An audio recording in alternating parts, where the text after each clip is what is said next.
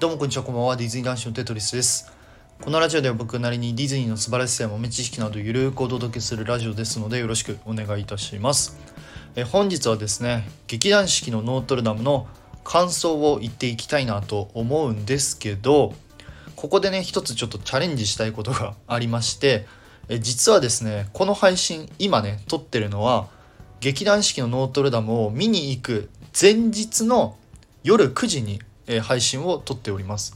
でこれから先、えバトンタッチするのは明日ね、えノートルダムの鐘を見た後の、えテトリスがね、えおしゃべりすると思いますのではい めちゃくちゃややこしいかもしれないですけど すみませんですのであの今ね聞いてくださってる皆さんは、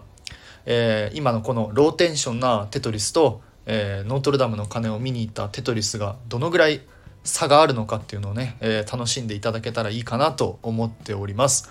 あの僕ね本当にノートルダムの鐘は学生の時から見に行きたくて6年ぶり5年ぶりの本当夢が叶ってすごいあの楽しみにしております。あのブロードウェイのノートルダムの鐘の楽曲は聞いたことあったんですけどあの劇団四季の、えーノートルダムはまだ見たことがないので本当にめちゃくちゃ楽しみにしております。ということでちょっと長くなって申し訳ないです、えーじゃあねあの前日ではあるんですけどえーノートルダムの鐘を見に行っていきたいなと思います。行ってきます。はいということで、えー劇団四季のノートルダムの鐘を見てきました。いやほんとね。えっとね興奮が冷めないうちに配信を撮ろうと思ったら気づいたら、えー12時になっております。ということでえー、まあ一言ねちょっと言いたいなって思うんですけど本当に素晴らしかったです。はい。劇団四季の方々本当にありがとうございます。感動しました。でまあ僕やっぱこの「ノートルダムの鐘」にはすごい思い入れのある作品だったのですごい感動しましたしすごい興奮もしました。で今回のそのラジオでね今回ねこの配信で、まあ、できるだけちょっと僕なりにノートルダムの鐘の素晴らしさを皆さんにお届けしようかなと思うんですけど正直ですね難しいです。えねモリラさんよく喋りましたねこれ。ほんとねこれをねノートルダムの鐘の素晴らしさをこのラジオだけで説明するってねかなり難しいなって思ってるんですけど僕なりに頑張って、えー魅力とかね素晴らしさっていうのを、えーお伝えしたら、えーお伝えしていきたいなと思ってますので頑張ってねネタバレがない範囲で、えお話ししていきたいなと思いますのでえー最後まで、えお聞きください。よろしくお願いいたします。はいということでまずですねざっくりストーリーを説明したいなと思うんですけど、まあ、時代設定としては14世紀のパリを舞台としていて主人公がですね、えー金付き男の、えー、カジモドそして司祭であるフロロああと、まあ、隊長であるフィーバスでそして、まあ美しいね女性のエスメラルダっていう方がいるんですけどまあそのカジモドフロロフィーバスがねそのエスメラルダに恋をしてしまって、まあ、四角関係みたいな感じになってしまいます。でそこからいろいろとある問題が起きてしまって、まあ、パリの街をまあ巻き込むね、まあ、大事件みたいなのが起きるっていうのが、まあ、一連のストーリーとなっております。で、えーまずですね、まあ、僕が感動した、えーまあ、演出方法であったりとか音楽についてのねお話をしていきたいなと思うんですけど、えーまあ、個人的にねすごい好きだったのは今回ですねクワイアといって、まあ、聖歌隊の方々の、ま、歌声であったりとか、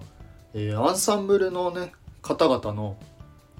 歌声もそうなんですけど、まあ、演出方法っていうのが、まあ、今回のそのノートルダムの鐘のなんだろうな魅力っていうのをさらに引き出してるんじゃないのかなって思います。まあ、あのもちろんですね主役の方々の演技とか歌声っていうのはパーフェクトなわけなんですけど、まあ、例えばねそのクワイア、まあ、聖歌隊の方々の歌声っていうのが、まあ、一つ一つ音楽に深み、まあ、重厚感を持たせたりとかあとですね、あの先ほども言った通りアンサンブルの方々の演出方法っていうのがその、ね、かなり面白かったです。で僕がねすごい一番面白いなって思ったのが、えー、カジモノがそのパリの街に降りるシーンがあって、まあ、その時に柱をくぐり抜けてあのパリの街へ降りるんですけど、まあ、その時に、えー、柱をねそのアンサンブルの方々があの演じるんですよ。分かりづらくて申し訳ないです あのアンサンブルの方々が柱と見立ててでその間をねあのカジモドがこうくぐり抜けて降りていくんですけどこの時にあのてっきりねその小物っていうかあのプロップスを使うのかなって思ったんですけど、まあ、そうじゃなくてその人で演じるものを人で表現するっていうのがすごい面白かったです。その他にもそのガーゴイルあ石像なんですけど石像とかもそのアンサンブルの方々がま演じる演じてその人で表現するっていうのがすごいねあの面白かったですかなり面白いですあの本当ねあの舞台セット自体がシンプルな作りで動かすことができないのでじゃあ動かせないならどうするかってなった時に、まあ、その必要最低限のものを使うのとあとそれ以外のものをその演者の方々が、ま、表現する、まあ、その演じるって言えばいいのかな表現するか表現するっていうのがねすごいあのー、あここをこういう風にしてあの表現するんだっていうのがねあの見ててかなりあの面白かったです。こういう方法があるんだなってなんか僕もね見ててかなり勉強になりました。でまあねこれ以上話してしまったらちょっと長くなってしまうのでまあ、最後にねちょこっと難しい話をしたいんですけどちょっと意味不明というかあの話がまとまってなかったらちょっと申し訳ないです本当にすいませんで、えー、まあね今回のやっぱノートルダムの鐘のねメッセージとしてはやっぱり人間と怪物の違いって一体何なのかっていうのを、まあ、僕たちにその問いかけてるわけなんですよねオープニングのシーンでもそうだしエンディングのシーンでも問いかけてるわけなんですけどこれに関してはですね是非皆さんこの劇団四季のノートルダムを見てそして自分でその結論っていうのをあの結末か結末っていうのを導き出してほしいなって、えー、思ってます。でこれに関してはねほんと人によってあの考え方とか感じ方っていうのはね、えー、もう全然違うなって思ってます。まあある意味それがですね劇団四季のノートルダムのまあ、面白さでもあり、まあ、難しく難しさなのかなって僕はですね、えー、思いましたでまあプラスアルファね、まあ、ここから先はちょっと僕の考察っていうかまああの一意見なんですけど、えー、まあねそう先ほど言った通り人間と怪物、まあ、つまりその人間にはやっぱり誰しも善と悪の部分っていうのは必ずあると思ってます。まあ、僕もあるし今聞いてくださってる皆さんもあのあると思うんですけど、まあ、そういう善と悪っていうのは何かをきっかけにやっぱり急に悪になったりすると思うんですよ。で例えば今回、えー、フロローの場合だと歪んだ愛のせいで、えー、エスメラルダをねやっぱ殺めてしまったわけじゃないですか。だからつまりそのフロローはモンスモンスター怪物になってしまって、えーエスメラルダを殺めたと。でこれは今のその現代社会でも十分ありえるなって思っててそのね例えばその今その SNS っていうのがやっぱ普及してますのでその僕のたった一言とかその言動でその相手がね急に善から悪に変わってしまってやっぱりその自殺であったりとか、まあ、誰かを殺めてしまったりっていうのがやっぱあるんですよ。だからまあそういうなんだろうな人間って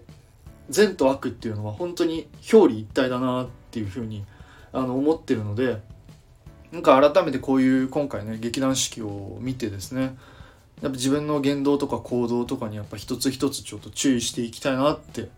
えー、思いましたね。はい。何言ってんだか。あの夜中なんであんまちょっと頭回ってないんですけどあのねほんとそういう風にあの僕は感じておりました。あと最後に一つだけすいません。あとはやっぱりあのエスメラルダのねあの性格っていうかああいう姿勢っていうのはすごい僕も見習いたいなっていうふうにあの思いました。まあ、自分の信念を曲げずに、まあ、自分のやりたいことはやっぱしっかりやるしあと人をね外見でやっぱ判断せずにやっぱ内面もしっかり見るっていうのもねやっぱり